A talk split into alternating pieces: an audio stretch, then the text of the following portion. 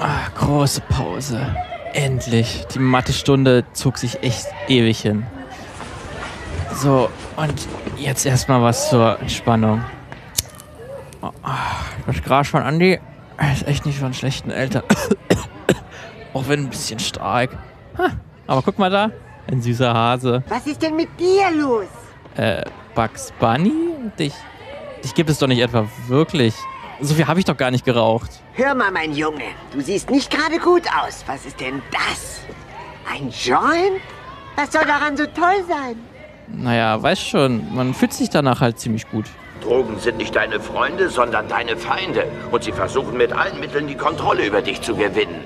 Was macht denn jetzt Alf hier? Ich brauche von einem katzenfressenden Alien echt keine Tipps, was ich zu mir nehme. Nimmst du Drogen, wirst du betrogen. Wer Drogen nimmt, ist kein toller Typ, sondern ein Dummkopf. Ja, und von Kermit erst recht nicht. Fehlt nur noch irgendein Disney-Charakter, der mir sagt, ich muss an mich selbst glauben. Du musst an dich selbst glauben. Okay, okay, mir reicht's. Jetzt fehlt nur noch echt ein Ninja-Turtle. Kauerbanga, Kleine. Äh, aber jetzt bitte nicht noch ein Kalenderspruch. Genau, du bist in Ordnung, so wie du bist, auch ohne Drogen.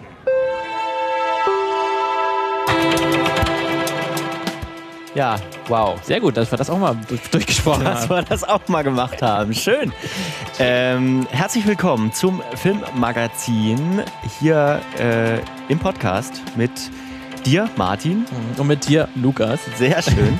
Wir sind zwei freie, freie Journalisten aus Dresden und wir erzählen uns, oder beziehungsweise einer erzählt dem anderen in jeder äh, Woche eine Geschichte über Film. Richtig. So, man muss dazu sagen, es ist jetzt gerade die zweite Woche, in der wir das wöchentlich machen. Wir haben das vorher immer zweiwöchentlich gemacht. Ihr werdet es natürlich wissen äh, und haben uns dann eben in jeder Folge zwei Geschichten erzählt. Erst der eine dem anderen und der andere dem einen und äh, machen das jetzt eben wöchentlich. In der vergangenen Woche habe ich eine Geschichte erzählt und diese Woche bist, wie unschwer im Intro zu erkennen war, du dran. Aber wir haben das gleiche Thema. Unser Thema ist immer noch Propaganda. Richtig, richtig. Ähm, deswegen äh, hat man ja schon, glaube ich, ungefähr gemerkt, was der Themenkomplex sein wird, äh, wo es äh, um, bei, bei meine Geschichte sich äh, handeln wird. Es geht um Drogen, Mhm. ähm, um Anti, einen Anti-Drogen-Film, wenn man so, so will. Da haben wir auch schon ein bisschen die äh, Protagonistinnen gehört, die in dem Film ja zu Wort kommen, die recht zahlreich sind, sehr zahlreich sind. Alf. Krass. Ja, es geht nämlich um äh, Cartoon All Stars to the Rescue oder auf Deutsch noch den wunderschönen Titel Comic Stars gegen Drogen. Wow, da hat man sich Mühe gegeben. Hat man sich echt Mühe man sich gegeben. richtig Mühe gegeben. Ist auch irgendwie ein bisschen komisch, Cartoon halt zu Comics zu machen, weil eigentlich ist ja Comics schon wieder eigentlich was anderes, aber Ja. okay. Ähm, hat man gedacht, so für die deutsche Bevölkerung muss man das mal so umändern. Klar, wissen die nicht. Ja, das ist ein äh, ja, 30-minütiger Animationsfilm von 1990. Ähm, der wurde von äh, McDonalds und tatsächlich der Ronald, Ronald, Ronald McDonald Kinderhilfe finanziert, größtenteils. Aha. Die stecken dahinter, aber halt natürlich auch ein paar große Namen, große Medienmenschen, äh, darunter halt Roy Disney und Richard Frank. Und schwer am Namen zu erkennen, gehören die zu dieser Zeit zu Disney, denn der äh, Vizepräsident und Präsident ähm, dieses Medienkonglomerat oder Medienkonzerns. Ähm, und Richard Frank, der hat schon früher auch Lobbyarbeit äh, betrieben, damit äh, Fernsehshows gewisse, gewisse Anti-Drogen-Botschaften in ihre Handlung einweben, hat zum Beispiel dafür gesorgt, dass Magnum auch mal ein Glas Milch trinkt und Ja, nicht nur aha. ein Bier. Aha, Ja. aber er trinkt auch Bier. Aber, Immerhin. Auch Bier. aber manchmal auch, auch Milch, äh, um zu zeigen, dass man halt auch äh, jemand, der Milch trinkt, auch ein taffer Kerl sein kann. Ähm, und Ri- Richard Frank war dann auch einer der Gründer der ehrenamtlichen Academy of Television Arts and Science Foundation. Ähm, ist so ein bisschen halt auch eine Lobbygruppe so für, für, fürs Fernsehen, die sich auch so ein bisschen bemüht, ähm, halt auch ein bisschen so vielleicht Einfluss zu nehmen oder halt auch verschiedene ja, Produzentinnen zusammenzubringen und Filmemacherinnen. Und diese Academy, die hat sich dann dieses Special ja federführend dann ausgedacht und produziert. Ähm, und die wollten haben dann von Anfang an halt auch einen Animationsfilm machen, ähm, um, um sich direkt an Kinder zu richten mit ihrer Anti-Drogen-Botschaft. Und äh, John Aguglia, der Vorsitzende der Academy, der hat auch dann gesagt, ein Animationsfilm wurde als die am besten geeignetste Form für das Special ausgewählt, weil Kinder sehr empfänglich für animierte Charaktere sind. Sie können einem Kind durch Animation viel leichter eine Botschaft vermitteln, als durch jede andere Art der Unterhaltung. Kinder sehen sich mehrmals ein, ein animiertes Programm an und Klassiker werden von Generation zu Generation immer wieder angesehen. Hm. Ähm, also da hat man den Propagandagedanken, glaube ich, ja schon mal schon sehr gut äh, ja, ausgedrückt. Schön analysiert. Schön analysiert. Er hat selber auch im Prinzip zugegeben, dass das natürlich hier ein, sich wirklich um eine Art Beeinflussung handelt, die man erreichen wollte. Ähm, die Geschichte von äh, Comic, äh, von Cartoon Stars to the Rescue, die ist jetzt äh, sehr angelehnt an Charles Dickens eine Weihnachtsgeschichte. Also wir sehen den jugendlichen Michael, ähm, der gerade angefangen hat, Gras zu rauchen. Ähm, und der wird jetzt von verschiedenen äh, Cartoon-Figuren besucht, die ihm jetzt die Vergangenheit, Gegenwart und Zukunft ah. äh, zeigen, um ihm halt zu verdeutlichen, hier das mit den Drogen, das solltest du lieber sein lassen. Ja. Ähm, dabei noch ein neuer Charakter wurde eingeführt, der wird im Deutschen einfach als Rauch bezeichnet, sieht auch so ungefähr so aus. Das ist so ein bisschen, kann man sich als kleines Teufelchen äh, vorstellen, der auf äh, der Schulter von Michael sitzt und die immer sagt, doch, nimm Drogen auf jeden Fall, nimm Drogen. Das ist sozusagen der Bösewicht im, im Film. Ähm, was sehr beeindruckend ist, dass die ganzen Rechteinhaber dieser ganzen Figuren, die haben auch zugestimmt, dass man, dass hier die, für diesen äh, Animationsfilm die nutzen ist ja für kann. eine gute Sache. Ist ja für eine gute für Sache. Eine gute Sache. Die wollten auch kein Geld tatsächlich dafür sehen.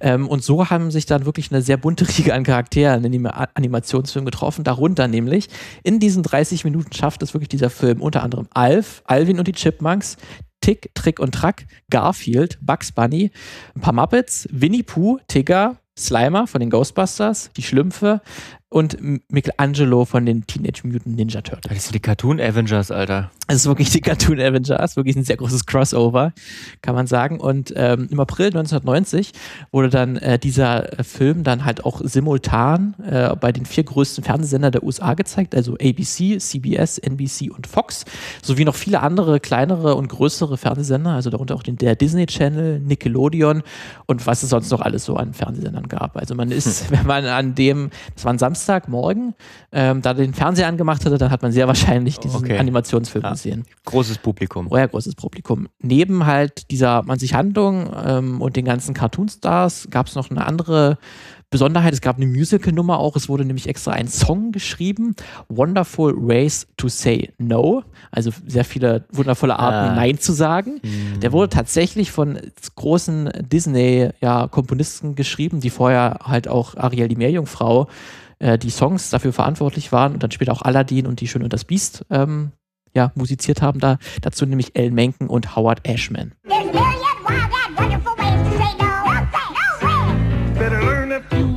wherever you go. No, that's no sir! If your pal says let's get high, here's a practical reply.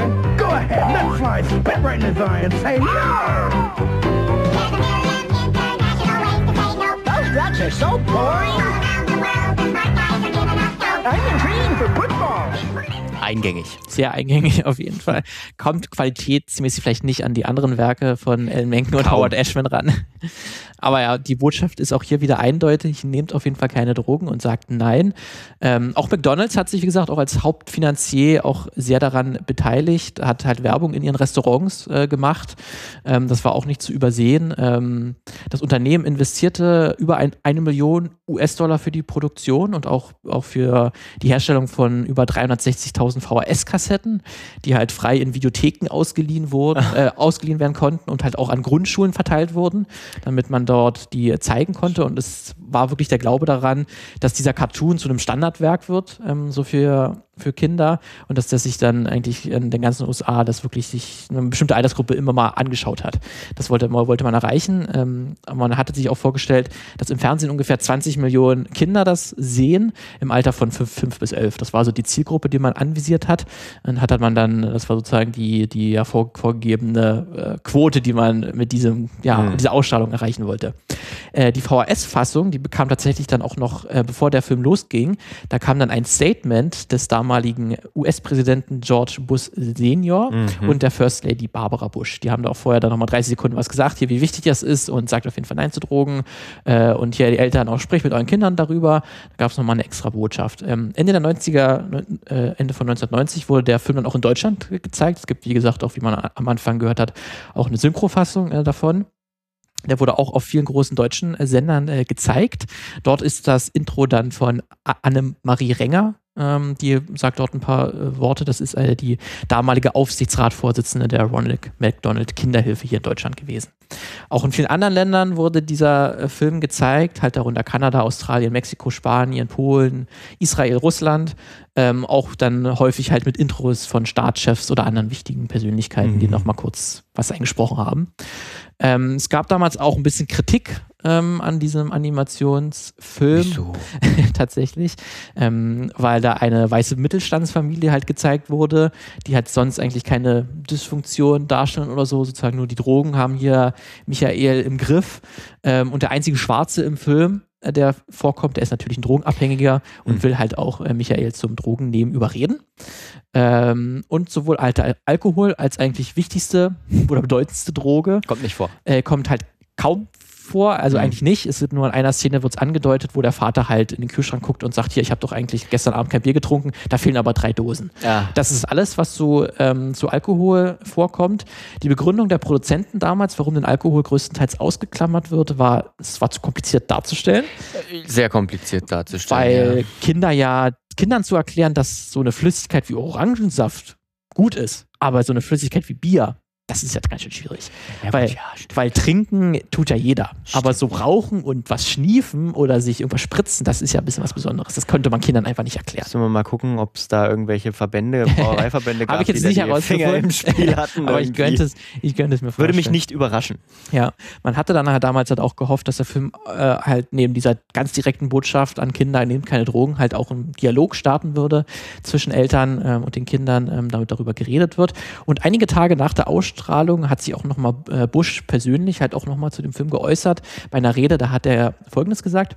20 Millionen Kinder, die nur unterhalten werden wollen. Beeindruckend. Und lassen hm. Sie mich etwas sagen. Diese 20 Millionen Kinder, die an jedem Samstagmorgen äh, vor ihren Fernsehern sitzen, sind an fünf Tagen in der Woche die gleiche Zielgruppe für jeden Drogendealer auf dem Schulhof. Hm. Ja, das war der Tenor. Und um das Ganze jetzt mal auch richtig einordnen zu können, warum denn dieser, dieser Animation, Animationsfilm so aussieht, wie er aussieht und sich so anhört, muss man natürlich ein bisschen über den geschichtlichen Kontext damals reden und was damals so die Sicht der Dinge auf Drogen war. Äh, deswegen gibt es natürlich eine kleine Geschichtsstunde, ähm, die ich äh, vorstellen möchte. Dazu habe ich mir aber auch ein bisschen Hilfe geholt. Hm. Äh, nämlich vom Historiker Dr. Timo Bohnengel. Ähm, der hat schon an dem German Historical Institute in Washington DC und an der Universität Erfurt gearbeitet. Ähm, und der hat da, und Timo hat äh, für, hat den US-amerikanischen Drogenkrieg in einer Studie untersucht und das Ganze dann auch unter dem Titel Riskante Substanzen der War on Drugs in den USA 1963 bis 1992 dann auch veröffentlicht. Äh, mit ihm habe ich mal ein bisschen eher darum gesprochen, ähm, was denn ja Amerikas Krieg gegen die Drogen, wie es ja häufig genannt wird, ähm, eigentlich alles beinhaltet. Und der hat mir unter anderem auch äh, erzählt, dass die USA schon länger einen Kampf gegen die, US, äh, gegen die Drogen geführt hat. Also da kann man schon im 19. Jahrhundert anfangen und auch noch früher. Sehr bekannt ist ja auch die Prohibition von ja. 1920 bis 1933, wo komplett der Alkoholkonsum und Herstellung verboten war, was aber der nach hinten losgegangen ist, hat vor allen Dingen der Kriminalität geholfen. Und deswegen waren diese Bestrebungen halt äh, in großen Teilen der USA halt irgendwie Drogen äh, zu verbieten oder sehr einzuschränken, halt schon einzuschränken, sehr halt äh, sehr stark da. In den 1970er Jahren, da tritt dann aber ein bisschen ein neues Phänomen äh, auf oder intensiviert sich, kann man sagen. Man kann sagen, das beginnt so ein bisschen damit, dass äh, viele Ärzte und Psychiater sagen, ähm, Moment mal, hier stimmt irgendwas nicht. Wir haben auf einmal sehr viele Herointote und Heroinsüchtige und vor allem auch weiße Jugendliche. Also das ist so das Alarmsignal, dass man so Heroinsüchtige in den Ghettos verortet, ne, das sind irgendwie äh, Afroamerikaner, Hispanics. Das ist nichts Neues. Da hat man bisher versucht, das mit polizeilichen Maßnahmen und mit schärferen Gesetzen unter Kontrolle zu halten. Und dann steigt eben diese Zahl so sprunghaft an und auf einmal sind das auch so weiße Mittelschicht-Kids, die davon betroffen sind. Und da setzt dann so ein Umdenken ein, wir müssen irgendwas tun, es muss eine große, koordinierte Offensive sein, sonst kriegen wir das nicht in den Griff. Und ausgerechnet unter Nixon, der das ja mit initiiert und der ja auch dafür so ein bisschen bekannt geworden ist, dass er den, den War on Drugs begonnen hat, ist es eigentlich zu großen Teilen tatsächlich eine Gesundheitspolitik. Also da wird viel auf den Ausbau von Behandlungskapazitäten gesetzt. Zum Beispiel Methadonsubstitution wird auch zu dieser Zeit sehr groß gefordert und gefördert. Ähm, es wird Forschung massiv unterstützt mit Geldern der Bundesregierung. Aber gleichzeitig hat man eben auch so diesen Strafverfolgungsansatz weiter ausgebaut. Also aus allen möglichen Filmen äh, sind wir glaube ich, bestens vertraut, so mit den Behörden, die es da gibt, die DEA zum Beispiel, die Drug Enforcement Administration, die wird zu der Zeit gegründet und man kann schon sagen, dass also diese Heroin-Epidemien, wie das die Medien und Wissenschaftler damals nennen, der eigentliche Startpunkt für diesen modernen War on Drugs sind. Genau, also man kann sagen, Nixon hat auch mal vielleicht ein bisschen was Gutes gemacht, auch wenn man dahinter ein großes Aber natürlich für weiße Mittelstandskids für weiße Mittelstandskids sagen muss, ähm, denn unter Nixon ähm, wurde halt sehr in den Gesundheitssektor invest investiert und halt nicht nur in die Strafverfolgung. Ähm, zwei Drittel ungefähr des Budgets gingen damals sozusagen für die Drogenprävention und all dem ging halt in Forschung, Therapie und Prävention und halt nur ein Drittel ähm, in die Strafverfolgung, kann man ungefähr so sagen. Ähm, damals wurden halt auch zur nächsten Zeit die Mindesthaftstrafen für Drogenbesitz abgeschafft tatsächlich. Ähm, das war auch ein, eher so ein ein, ein, schlimmer Grund dahinter, wenn man das so will, oder da war ein bestimmter Zweck dahinter, weil ähm, damals die, man wollte den, den der weißen Wählerschaft halt den, den Eltern halt sagen, hier, wir wollen eure Kids nicht ins Gefängnis stecken. Das war der Gedanke eigentlich der, dahinter. Da war es nicht unbedingt ähm, so, weil man das liberalisieren mhm. wollte oder so. Äh, er versucht der, der Wählerschaft entgegenzukommen. Denn es gibt auf jeden Fall, was man nicht unerwähnt lassen darf, bei diesem War on Drugs unter, unter äh, Richard Nixon halt äh, eindeutige Feindbilder, die er ins Visier nahm. Es gibt da auch ein sehr ja, anschauliches Beispiel oder ein anschauliches Zitat von John Ehrlichmann. Äh, das ist ein sehr wichtiger Berater von Nixon zu jener Zeit. Ähm, der hat sich in einem Interview mal sehr drastisch geäußert vor ein paar Jahren, wo er nochmal auf diese Zeit zurückgeblickt hat. Und der hat halt gesagt, das Ziel dieses ganzen Drogenkrieges waren eigentlich linke, schwarze und andere ethnische Minderheiten, weil die konnte man dadurch diskreditieren. Also man hat besonders jetzt hier die Schwarzen mit Crack verbunden. Ähm, und dadurch konnte man die halt äh, ja zum, zum Buhmann erklären, ohne die halt sonst, weil das konnte man so ja öffentlich nicht machen. Äh, und so konnte man durch das Drogenthema war das deut deutlich einfacher zu machen. Auch Marihuana war halt für, für Richard Nixon ein rotes Tuch, mehr oder weniger, weil Gras war ein Symbol der Hippie-Kultur und damit auch etwas, mit dem Nixon, Nixon nicht, nichts anfangen konnte. Deswegen gab es trotz Nixons Offenheit gegenüber ja, staatlicher Investitionen und auch gesetzgeberischen Veränderungen halt sehr eindeutige Grenzen. Aber er sagt schon ganz klar, und das sagt er auch seinem, seinem drogenpolitischen Berater, du kannst eigentlich alles machen, du hast freie Hand, du kriegst enorm viele Ressourcen, aber wenn du dich öffentlich äußerst und die Entkriminalisierung von Marihuana forderst, dann war es das für dich. Also er geht schon sehr pragmatisch ran, aber das hat für ihn natürlich auch Grenzen. Und da passt dann auch dieses, ehrlich mal ein Zitat mit rein, denn natürlich war Nixon kein Freund der Gegenkultur und er war auch kein Freund von Afroamerikanern oder Juden oder irgendwelchen anderen ethnischen Minderheiten. Das ähm, ist ja nun auch eine bekannte Tatsache. Ja, deswegen geht dann nach Nixon, äh, gab es mit Präsidenten wie Jimmy Carter, gab es dann sogar ein paar zaghafte Versuche und Maßnahmen zur Entkriminalisierung und halt auch zur Aufklärung, ohne ohne ganz krass Drogen zu verteufeln, also sich so ein bisschen auch von diesem Narrativ zu lösen und halt wirklich einfach zu erklären, was das ist äh, und halt auch nicht jede Droge unter, unter dem, oder halt auch zu differenzieren, den, den einzelnen Drogen, dass nicht jede Droge gleich schlimm ist. Ähm, zum Beispiel Ende der 70er Jahre hat mir Timo erzählt, da lebten ein Drittel der US- Amerikaner in Bundesstaaten, wo der Konsum von nichtmedizinischen Marihuanern äh, erlaubt war oder mhm. ent entkriminalisiert war. Also wir waren mal deutlich weiter als, als jetzt vor ein paar Jahren noch, weil jetzt gibt es ja jetzt erst wieder in den USA ja. halt auch Bestrebungen wieder halt in vielen Bundesstaaten Marihuana auch wieder gibt's auch schon, zu erlauben. Ne? Gibt es auch wieder viel, ähm, aber wir waren an dem Punkt sozusagen schon mal, oder Amerika war schon mal an diesem Punkt eigentlich. Deswegen, das ist, Geschichte ist, wenn man sich das anguckt, ist nicht immer quasi, die Kurve geht nicht immer nach oben ja, und alles wird besser. Äh, häufig geht es auch mal drei Schritte zurück, ja. äh, wo man eigentlich schon mal war. Ähm, es gab dann aber trotzdem einen wichtiger Punkt, den man, den auch die nachfolgenden Präsidenten nie aus den Augen verloren haben, war diese Law and Order Politik. Das heißt, die Unterstützung der Strafverfolgungsbehörden und der, der Polizei und der DEA, der Drogenpolizei, die wurde halt von jedem US-Präsidenten der wollte das oder musste das, ansonsten wurde er wohl nicht wiedergewählt oder überhaupt gewählt, der mhm. musste das halt unterstützen und halt auch sehr finanziell halt vor allen Dingen unterstützen und ausbauen. Das war halt immer wichtig, halt irgendwie halt gegenüber der, der amerikanischen Wählerschaft zu sagen, hier, der, der Kriminalität gebe ich keinen Fußbreit, deswegen wird die Polizei auch in meiner Legislaturperiode halt ausgebaut. Ja, Law and Order. Ne? Law and Order halt, genau. Ähm, deswegen kippt dann auch irgendwann dieses Verhältnis äh, von Investitionen. Ähm, dann irgendwann wird halt mehr Geld ausgegeben für die Strafverfolgungsbehörden als halt für Therapie, Prävention und Forschung. Ähm, deswegen, das ist auf jeden Fall wichtig. Und besonders halt unter Ronald Reagan in den 80er Jahren verändert sich dann auch nochmal der War on Drugs. Also da ist dann wenig mit äh, Pragmatismus Da stehen dann die Förderungen von Therapieplätzen und von Wissenschaft wirklich sehr weit unten auf der Liste. Und man betreibt eigentlich Symbolpolitik. Also eigentlich geht es nur darum, so eine gesellschaftliche Atmosphäre zu erschaffen, auf gar keinen Fall irgendeine Art von Drogenkonsum auch nur ansatzweise zu tolerieren. Also die sagen auch ganz klar, wir wollen eine gesellschaftliche Atmosphäre, in der es einfach nicht okay ist, Drogen zu konsumieren oder das auch nur irgendwie in einem positiven Licht darzustellen. Ja, Reagan äh, verschärft dann die Drogengesetze. Also da gibt es zum Beispiel den Anti-Drug Abusive Act von 1988. Da werden dann auch nochmal neue und härtere Strafen für den Besitz von Marihuana eingeführt. Zudem wird das äh, Office of National Drug Control Policy gegründet. Das ist eine Behörde, ähm, die sich so um Antidrogenbemühungen des Staates kümmert und die auch koordiniert.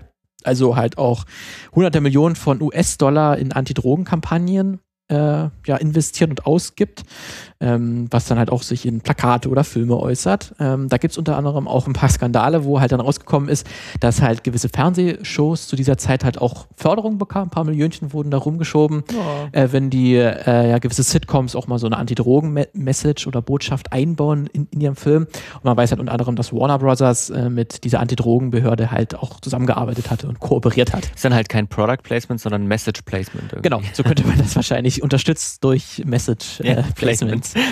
Ähm, Nancy Reagan, die First Lady zu dieser Zeit, ähm, ist halt auch eine wichtige Persönlichkeit zu diesem oder in diesem Kontext, weil sie ist halt auch die wichtigste Unterstützerin der Just Say No Kampagne, die sich halt sehr darauf fokussiert, nimm niemals Drogen und sag einfach nein, die sie auch sehr an Kinder richtet und sie hielt halt damals auch sehr viele Reden auf Kongressen äh, gegen Drogenkonsum. Und man kann sagen, dass diese ganzen Kampagnen, die Reagan initiiert und damals auch dieser äh, Zeitgeist, der sich damals widerspiegelt, sehr gegen den Drogenkonsum an sich richtet. Ähm, und damit halt auch besonders wieder gegen ethnische Minderheiten. Denn Drogen wurden von der Regierung jetzt nicht als Symptom von Armut und Kriminalität angesehen, sondern wirklich als Ursache. Also die Menschen, die in den Großstädten in Armut leben, überwiegend eben Afroamerikaner und Hispanics, die haben auch vorher schon nicht unter hervorragenden Bedingungen gelebt. Was aber dann die Regierung tut, ist, sie zeigt sozusagen mit dem Finger drauf und sagt, na schaut an, Dort haben wir die Crack-Dealer und die Crack-Konsumenten, die machen unsere Städte kaputt. Wenn man aber vorher in diese Städte geschaut hat, dann waren die nicht anders. Mhm, toll, das ist, funktioniert aber ganz oft, ne, dass man sagt, dass das und das geht kaputt oder ist kaputt oder wird kaputt gemacht. Dabei war es halt noch nie anders. Genau, eigentlich. Genau. Man stellt eigentlich jetzt nicht so alles hinter Frage schon, wie ist eigentlich der Städtebau in den USA. Da wird ja schon nach Ei ja. Einkommen oder nach ethnischer Zugehörigkeit eingeteilt in den, in den verschiedenen Vierteln und von Straßenblock zu Straßenblock. Äh, ist vielleicht da schon was kaputt? Das ist freier Markt. Das ist, ja ist freier, freier, Markt. Das ist halt freier Markt. Deswegen ist es ist ja auch ein bisschen zu schwierig, jetzt die Systemfrage zu stellen. Da ist es ja deutlich einfacher zu sagen, hier sind die Drogen, weswegen das hier jetzt schief läuft. Wenn wir das in den Griff kriegen, dann läuft auch alles andere gut. Ähm, das ist dann halt auch eine Sichtweise, die sich auch nach Reagan äh, so beibehält. Also George Bush Senior, der führt das dann halt auch sofort, mhm. ähm, die Politik. Und deswegen ähm, ist das halt, ändert sich das halt auch nicht. Und jetzt kann man natürlich sagen, okay, die Rolle des Individuums, dass du bist selbst verantwortlich, wie es dir geht. Und wenn du Drogen nimmst, ähm, dann, dann ist das auch deine Schuld. Äh, und dann bist du halt, äh, deswegen bist du arm. Und so halt diese Betonung von Kriminalität von Nichtweißen und diese Beschwörung, auch das von Werteverfall und Stärkung der Familie. Wenn du eine starke Familie hast, dann, dann nimmst du auch keine Drogen. Das klingt ja alles sehr republikanisch. Das verwundert einen jetzt, den, den, den meisten Hörerinnen wahrscheinlich nicht unbedingt. Aber was war denn mit den Demokraten zu jener Zeit? Hm, da gab es ja dazwischen auch demokratische Präsidenten, oder? Genau, genau, aber man kann sagen, ja, da sieht es ähnlich aus. Und da ist es so, dass äh, ja auch sehr bekannte Politiker, unter anderem Joe Biden, sich hinstellt und äh, als George H.W. Bush, also George Bush Senior, seine Strategie gegen Drogen vorstellt, wo es wirklich um massive Aufstockung von Strafverfolgungsbehörden geht, neue Gefängnisbauten etc. pp. Wir müssen tougher werden stellt sich dann Joe Biden als, äh, ich glaube, zu dem Zeitpunkt Mehrheitsführer der Demokraten im Senat hin und sagt, ja, wir unterstützen die Strategie des Präsidenten, aber die ist nicht tough genug. Die ist nicht hart genug. Also die Demokraten versuchen in diesen Law and Order Fragen eigentlich die Republikaner noch rechts zu überholen. Und man sieht das dann ja auch in den 1990er Jahren. Also auch unter Bill Clinton ist das nicht anders weil die Republikaner eben die Demokraten so vor sich her treiben und immer versuchen, die in einem Licht erscheinen zu lassen, als wären sie irgendwie weich gegenüber Gesetzlosen. Moment, war der Joe Biden nicht derjenige, der das mit den Gefängnissen jetzt wieder versucht, irgendwie zu verändern? Ja, der will halt auch, dass wieder ein bisschen, was Trump halt gemacht hat, was davor sich wieder ein bisschen verändern. Ähm, weiß ich nicht, ob äh, Joe Bidens Meinung sich jetzt geändert hat. Äh, kann natürlich sein. Ja. Natürlich auch, auch okay, ja. wenn das so ist, aber man kann sagen, in den 90er Jahren war er ein sehr starker Verfechter einer harten Law and Order Drogenpolitik. Hm. Das, dafür gibt es sehr, sehr viele Beweise. Ein paar werde ich auch noch hier äh, vorstellen. Also man kann sagen, dass in den 80er, 90er Jahren auch schon davor große Einigkeit auf beiden Lagern hm. in, den, in den USA, Republikaner wie Demokraten setzen sich sehr dafür ein, ähm, diese Politik fortzuführen. Die Medien spielen natürlich da auch eine gewisse Rolle. Ähm, die profitieren natürlich davon, das Elend in drogenüberschwemmten Großstädten, wenn man das so formulieren möchte, oder wie das die Medien formuliert haben, ähm, zu zeigen äh, und dann und das davon auch so ein bisschen ja diesen diesen Sensationalismus ähm, davon zu profitieren. Auch wenn es natürlich damals auch ein paar andere Perspektiven gab und es schon auch äh, hat mir auch Timo erzählt, mhm. Medien gab, die halt auch andere Perspektiven eingenommen haben und auch, auch schon äh, das systemisch hinterfragt haben, darauf nicht nur zurückgegriffen haben, aber an sich gibt es da halt auch in den Medien äh, vor allen Dingen diese Perspektive wird damals eingenommen. Damals gibt es auch eine große Diskussion um eine neue Underclass, kann man sagen. Ähm, das mhm. ist dann eine Klasse von Drogenabhängigen, die versteht man nicht mehr. Die machen die Städte kaputt und töten sich gegenseitig. Ähm, da können wir auch nichts mehr machen. Die gelten so ein bisschen auch als verlorene Generation oder verlorene Klasse von, von Menschen, mit denen man dann auch nichts mehr zu tun haben möchte. Also die, das ist jetzt die Sichtweise der weißen Mehrheitsgesellschaft. Ähm, und deswegen geht es auch vor allen Dingen in diesen Diskussionen immer sehr um Kinder. Wir müssen unsere Kinder mhm, schützen. Mm, mm. Die dürfen niemals in Kontakt mit Drogen Top kommen. Top-Argument immer Kinder. Ne? Und das, das moralisch so auf, aufzuladen und so eine Null-Toleranz-Politik einzuführen, weil das wird auch äh, später in Reden von Joe Biden ist mal formuliert, das ist sehr eindeutig. An sich, Leute, die Drogen genommen haben und die Drogen abhängig sind, die interessieren ihn eigentlich gar nicht. Ähm, er möchte alles dafür einsetzen, dass niemals Kinder irgendwie Drogen nehmen. Ähm, also die, die, die anderen Menschen, die, die schon irgendwie abhängig sind, die sind hier raus aus der Diskussion. Die werden, auf die wird sich nicht fokussiert.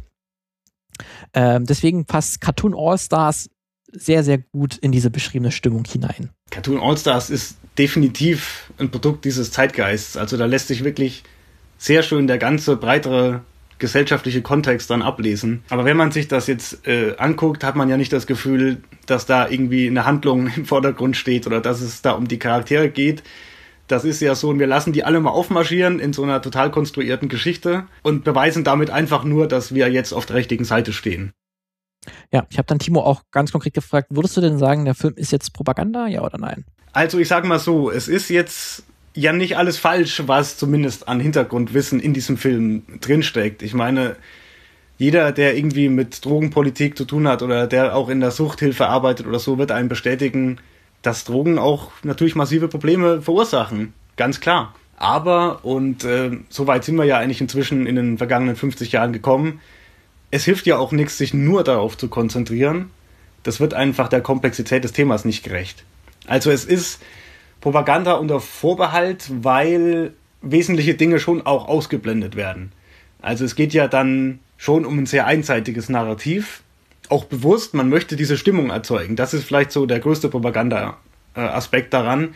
Man setzt das ja bewusst ein, populäre Medien, um die breite Masse dazu zu bringen, Nein zu Drogen zu sagen. Auf der anderen Seite hat es natürlich auch ähm, seine Berechtigung, Kinder davon abhalten zu wollen, Drogen zu nehmen, ganz klar. Also reine Propaganda würde ich sagen nein, aber es hat definitiv Propagandazüge. Hm, kommt ja auch ein bisschen darauf an, wie man Propaganda definiert. Genau, ne? das ist ja auch ein bisschen schwierig natürlich, da gibt es jetzt nicht eine einheitliche Definition, deswegen äh, kann ja jeder, der den, den, den, den Film gibt es auch auf YouTube komplett zu sehen, sowohl im englischen Original als auch auf Deutsch. Ist auch alles verlinkt wieder bei uns. Könnt ihr euch auch selber nochmal anschauen, euch selber davon überzeugen oder gucken, ob was welcher Meinung ihr seid. Ist das denn Propaganda? Ich würde eigentlich auch sagen, ja ist für mich schon Propaganda, ähm, weil es wirklich so weit verzerrt halt auch ähm, keine andere Meinung zulässt und das halt hm. so sehr drauf geht ähm, und auch keine Differenzierung eingeht und halt auch wieder die, das rassistische Narrativ, was halt dem allen zugrunde liegt, halt auch nicht widerspricht, eher doch eher, eher noch bedient, verstärkt, bedient eher, wieder, eher noch bedient, auch wenn es nicht ganz eindeutig rassistisch gemeint ist oder so, weil diese Figur, dieser eine Schwarze, der halt drogenabhängig ist und, und halt äh, Michael überzeugen möchte, auch Drogen zu nehmen, der ist jetzt auch nur so kommt nur ganz kurz vor oder so. Ich kann mir auch vorstellen, dass das, dem wäre das auch alles nicht aufgefallen, ähm, wenn man die jetzt darauf angesprochen hätte, dass sie es gemacht haben. Das war damals einfach auch so ein bisschen der, der, der, der Zeit, das weiß, äh, der Zeitgeist weiß natürlich, das nicht entschuldigen soll. Ähm, aber ich kann mir vorstellen, dass es nicht ganz bewusst sich entschieden wurde, wir wollen jetzt wirklich den Schwarzen zeigen. Hm. Ähm, deswegen muss man das nochmal da so erwähnen, aber ich würde schon sagen, da ist sehr propagandistisch auf jeden Fall. Ähm, der Film, äh, eine Sache, die ich noch auf jeden Fall ansprechen möchte jetzt äh, am Ende, weil es gab dann auch zwei Tage nach der Erstausstrahlung äh, vor, der, vor der Erstausstrahlung ähm, gab es eine Anhörung im Repräsentantenhaus. Ähm, dort wurden einige Ausschnitte schon mal gezeigt von dem Film.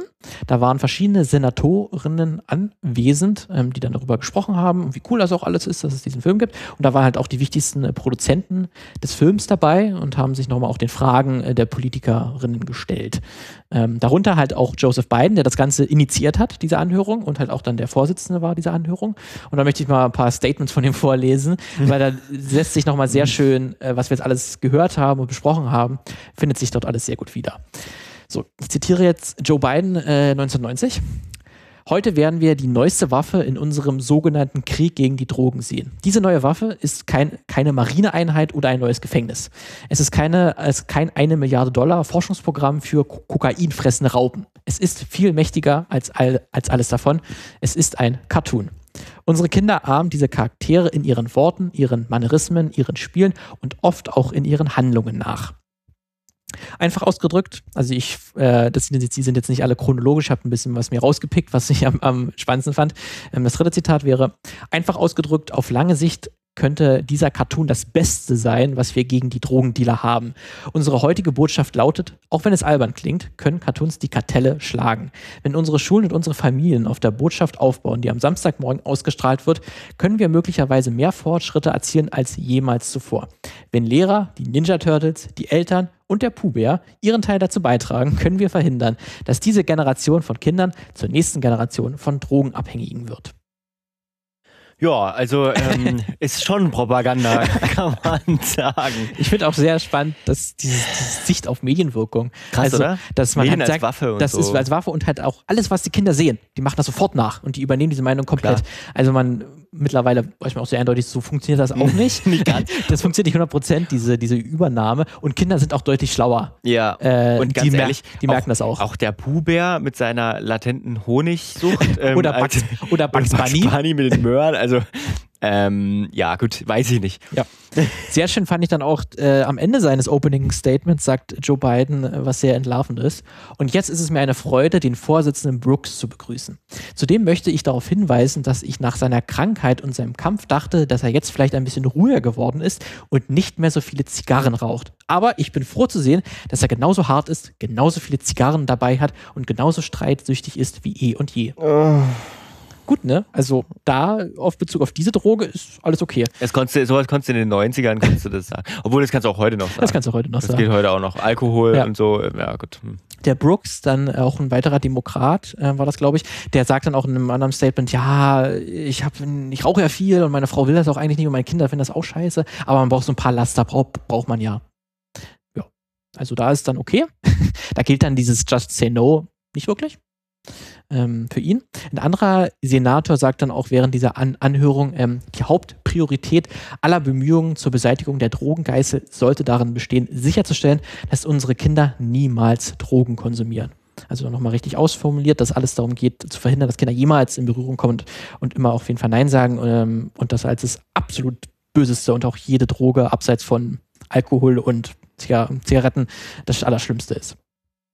Ähm, viele Senatoren sind sehr begeistert von dem Film. Mhm. Ähm, die wollen dann auch Kassetten haben, fragen dann direkt äh, den Disney-Chef, ob, sie- ob, ob sie ihm ein paar geben können äh, und wollen dann das dann auch in Polizeidepartments und Jugendstrafanstalten verteilen, damit das dann halt auch Kinder sehen, die dann irgendwie gerade verhaftet wurden wegen Drogenbesitz und dass, dass, dass man ihnen das direkt zeigen kann, damit sie sehen, wie falsch das eigentlich ist. Klar. Ähm, aber es gab auch ein paar kritische Stimmen durchaus. Es gab ein paar äh, Senatoren, die dann halt auch gesagt haben, ja, das ist vielleicht jetzt ein Anfang. Das wird jetzt keinen langanhaltenden Effekt haben ähm, und da müssen wir das auf jeden Fall so weiterführen, weil Bildung ist ja uns auf jeden Fall unsere stärkste Waffe gegen den Drogenmissbrauch. Ähm, und man wollte auf jeden Fall halt Kinder erreichen. Äh, und auch hier wird auch wieder sehr gut deutlich, dass jetzt Drogenabhängige oder Kriminelle absolut nicht im Fokus stehen und die sind uns eigentlich egal, die sind ja bereits verloren. Ja. Biden, äh, Biden ähm, äußert dann sich auch nochmal, dass er auch weitere Unterstützung von Hollywood gerne möchte. Und er sagt wirklich, wir brauchen ihr kreatives Genie oder euren kreativen Geistes, Geistesreichtum. Ähm, und er hätte auch, äh, äh fragt dann direkt den Disney-Chef, ob, ob denn eine Fortsetzung bereits in der Mache ist. Ah. Da sagt dann auch der Disney-Chef, ja, müssen wir erstmal gucken, wie das läuft. Können wir jetzt auch nicht sagen. Schauen wir mal, klar, wir mal, klar. das ist schon möglich, freilich. Freilich. Aber falls ihr irgendwelche Stellen habt, wo wir uns melden können, wo wir vielleicht auch ein bisschen Geld bekommen dafür, dann sagt uns das auf jeden Fall. Dann mal gucken, was da läuft. Also merkt man auch, das kann man auch alles schön nachlesen, diese Anhörung, die habe ich auch nochmal verlinkt im Artikel. Ähm, das ist auch öffentlich zugänglich. Ähm, wenn ihr euch das Dokument mal im Original durchlesen wollt, da seht ihr auch nochmal schön den damaligen Zeitgeist, spiegelt das sehr schön wieder. Und wegen sowas ist es wichtig in der Demokratie, dass es Transparenz gibt, wenn jemand mal fragt. Ne? Ja, deswegen, das kann man alles sehr schön nachlesen. Ähm, noch, was ich auch noch kurz dann am Ende erwähnen möchte, weil die ähm, Office of National Drug Control, also diese Behörde, die diese äh, Fernsehshows halt auch mitfinanziert hat, jetzt bei dem Cartoon All-Stars glaube ich nicht, habe ich zumindest nicht gefunden, aber die halt auch diese Medienkampagnen konzipiert und finanziert hat, die hat auch mal Untersuchungen, wissenschaftliche Untersuchungen und Experimente durchgeführt, die mal ermitteln sollten, ob denn ihre Kampagnen, wo sie sehr, sehr viel Geld reingesteckt haben, ob die eine Wirkung haben. Oh, krass. Äh, und die haben das, das zweimal gemacht, eine große, äh, große wissenschaftliche Untersuchung gemacht und da kam tatsächlich raus, es hat keine Wirkung. genau, die Jugendliche Geil. verändert sich, äh, die Einstellung zu Drogen verändert sich nicht. Und bei einigen Studienteilnehmern kam sogar raus, dass die jetzt sogar eher Drogen nehmen würden als davor, bevor sie diese Medienkampagnen gesehen haben. Also das war ein ziemlicher Reinfall. Ähm, und dieses Cartoon All-Stars war, wie gesagt, halt auch nicht die, ein, die einzigen Anti-Drogen-Specials, die es im Fernsehen gab. 1988, also schon zwei Jahre davor, gab es äh, die Flintstone Kids, also Fred Feuerstein. Hm. Davon ein Spin-off, wo Fred Feuerstein noch ein Kind war. Die gab es auch, das gibt so zwei Staffeln gab es davon. Ähm, da gab es auch mal eine extra Episode, die hieß auch direkt Just Say No. Da geht es dann auch darum, dass die Hauptcharaktere lernen müssen, Nein zu Drogen zu sagen. Und dort tritt am Ende auch Michael Jackson auf und singt ein Cover von Beat It. Äh, aber es ist ja nicht wirklich Michael Jackson, sondern ein Stimmenimitator. Ähm, aber es ist sein Aussehen. Nicht Was mal der so- echte Michael Nicht mal der echte Michael Oh Jackson. Gott, okay, crappy. Hm. Ja, Hm. das war meine Geschichte. Was man auch wirklich sehr schön sehen kann, ähm, dass jetzt auch nicht, dass die Regierung direkt gesagt hat, produziert das mal, Ja, ähm, sondern dass einfach die Regierung so ein, eine Stimmung geschaffen hat oder Ja. sehr daran beteiligt war, so eine Stimmung zu schaffen, dass dann Hollywood von sich aus gesagt hat, wir müssen das hier mal ja. machen. Na, das funktioniert, also finde ich jetzt gerade so ein bisschen wie das, was wir ja auch schon mal in einer älteren Folge besprochen haben, diese Art auch Selbstzensur ne, in die Ja. andere Richtung, nicht, nicht Sachen produzieren, die extra so sind, sondern Sachen weglassen, ähm, die ja auch in den USA ganz groß auf Selbstzensur sozusagen setzt, damit man keine Gesetze schaffen muss, um zu zensieren. Zensieren wir uns halt selbst. Genau. Da passt auch ein, eine andere kleine Nebengeschichte noch mit rein. Ähm, da verlinke ich auch mal ein Video, äh, noch ein YouTube-Video ähm, von auch von einem sehr guten YouTube-Kanal. Ähm, Pop Culture Detective, der hat sich auch mal angeschaut, die äh, zeitgenössische Rezension von Die Verurteilten, also Shawshank Ja. Redemption, noch sehr bekannter ja, Gefängnisfilm. Und die war damals sehr, sehr schlecht tatsächlich, äh, weil die einheitliche Krit- Kritik an dem Film war damals nicht, dass der Film irgendwie filmerisch schlecht ist, Story schlecht oder so, sondern wie kann man denn Gefängnisinsassen sympathisch, sympathisch darstellen? Ah, Das geht ja gar nicht. ja. Ähm, weil eigentlich Gefängnis oder Kriminelle sind doch für alle Ewigkeiten, äh, müssen die in der Verdammnis schmoren. ja. Ähm, und dass diese Wiederentdeckung dieses Films, und der wird ja heute als auch als einer der besten Filme aller Zeiten äh, ja gefeiert, äh, mag man jetzt zustimmen oder nicht, ähm, äh, aber hat sich ja deutlich positiver jetzt aufgenommen, der Film, als damals. Und das wird halt auch sehr damals begründet, auch gerade mit der äh, Reformen von Bill Clinton, der damals halt auch sich sehr dafür eingesetzt hat, für Law and Order und für neue Gefängnisse ausbauen, privatisieren. Und Kriminelle sind ja die absolut schlimmsten und die sind äh, für immer, ähm, muss die Gesellschaft sie vergessen und einfach abschließen, zumachen und das war's. Ja, oder man, man sieht das Ganze aus der Perspektive, dass natürlich den Gefängnisbetreibenden ähm, und, und Unternehmen natürlich pro Insassin äh, ordentlicher Betrag zukommt. Kann man. Das, das, da ist da sich kein Zusammenhang. Nee, da okay. sich kein Ja, Zusammenhang. hast recht, hast recht. Deswegen das passt das auch sehr gut rein, ähm, dass es auch auf der anderen Seite, wenn so ein Film das nicht gemacht hat, dass er dann abgestraft wurde dafür. Ach, es sind doch, es sind doch tolle, tolle Geschichten. Aber es ist auf jeden Fall sehr, sehr spannend. Und auf jeden Fall, man kann ja sagen, an sich hat der Film natürlich auch gute Botschaften, weil natürlich sollte vielleicht ein äh, Zehnjährige nicht schon einen Joint rauchen. Das sind auch gute, gute Bo Botschaften, aber wie es halt sich das Ganze darstellt, diese Verteufelung halt auch und mit dem ganzen rassistischen Narrativ, ähm, ist das auch alles sehr problematisch damals gewesen. Ja, war eine spannende Geschichte. Interessanter Einblick auch auf äh, Herrn Biden mal nochmal. Ich meine, es Ja. gibt ja einiges, es gibt ja einiges bei ihm, was auch im Wahlkampf und so kritisiert wurde. Ich würde aus also ich der würd ihn echt gerne mal Vergangenheit, fragen, ob er sich da noch dran erinnert überhaupt, an diesen ganzen Ja. Cartoon weil er das ja echt krass gefeiert, als wirklich als unsere beste Waffe gegen die Kartelle. Ne? Ja. Ähm, deswegen würde mich mal seine heutige Meinung dazu interessieren. Ja. Aber wird wahrscheinlich jetzt kein Reporter, keine Reporterin ihn darauf mal ansprechen, weil das, ich habe zumindest so, was ich mitbekommen habe, auch bei YouTube, da wird dieser Film, ähm, weil man jetzt auch, das ist natürlich schwierig jetzt einzuschätzen, was war damals diese Wirkung, weil Mhm. wurde ja überall gezeigt, aber es kommt zumindest mir so vor, dass sich eigentlich jeder darüber lustig gemacht hat und auch heute der alles so als Obskurität vor allen Dingen gefeiert wird. Es gibt viele Parodien so, also Amerikaner kennen diesen Film, die zu dieser Ja. Zeit groß geworden sind, wenn die damals Kinder waren, kennt man den durchaus, ähm, aber der hatte nicht diese Wirkung wohl. Hm. Möchte ich jetzt unter Vorbehalt, was mein Eindruck ist, ähm, hatte das nicht den erhofften Effekt. Naja, gut, ich meine, die, diese Studien, die du angesprochen hast, die Genau. sprechen ja durchaus auch dafür. Es sind jetzt zwar keine quantitativen, aber qualitative. Genau, qual qualitative Studien. Ja. Spannend. Ja, damit ist der Themenkomplex Propaganda erstmal wieder ad acta gelegt hier bei uns. Bis wir Ähm, ihn er wieder öffnen. Bis wir ihn wieder öffnen, also auf Wiedervorlage. Ähm, werden wir sicherlich nochmal machen, weil da gibt es noch ganz schön viel. Ich bin jetzt allein wieder bei der Recherche dafür über zwei andere Geschichten Ja. gestolpert. Ähm, und nächste Woche geht es dann mit einem anderen Thema weiter. Äh, dann erzähle wieder ich eine Geschichte.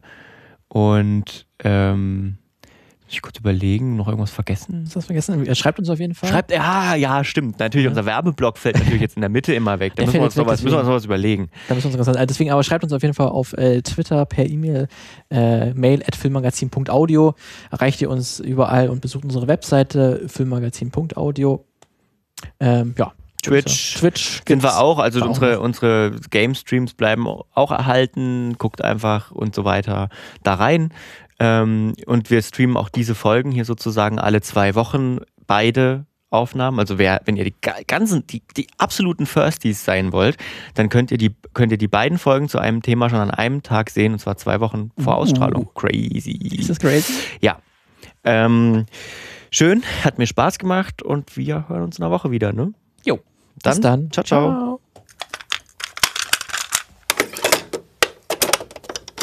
Eine Einfachtonproduktion 2021.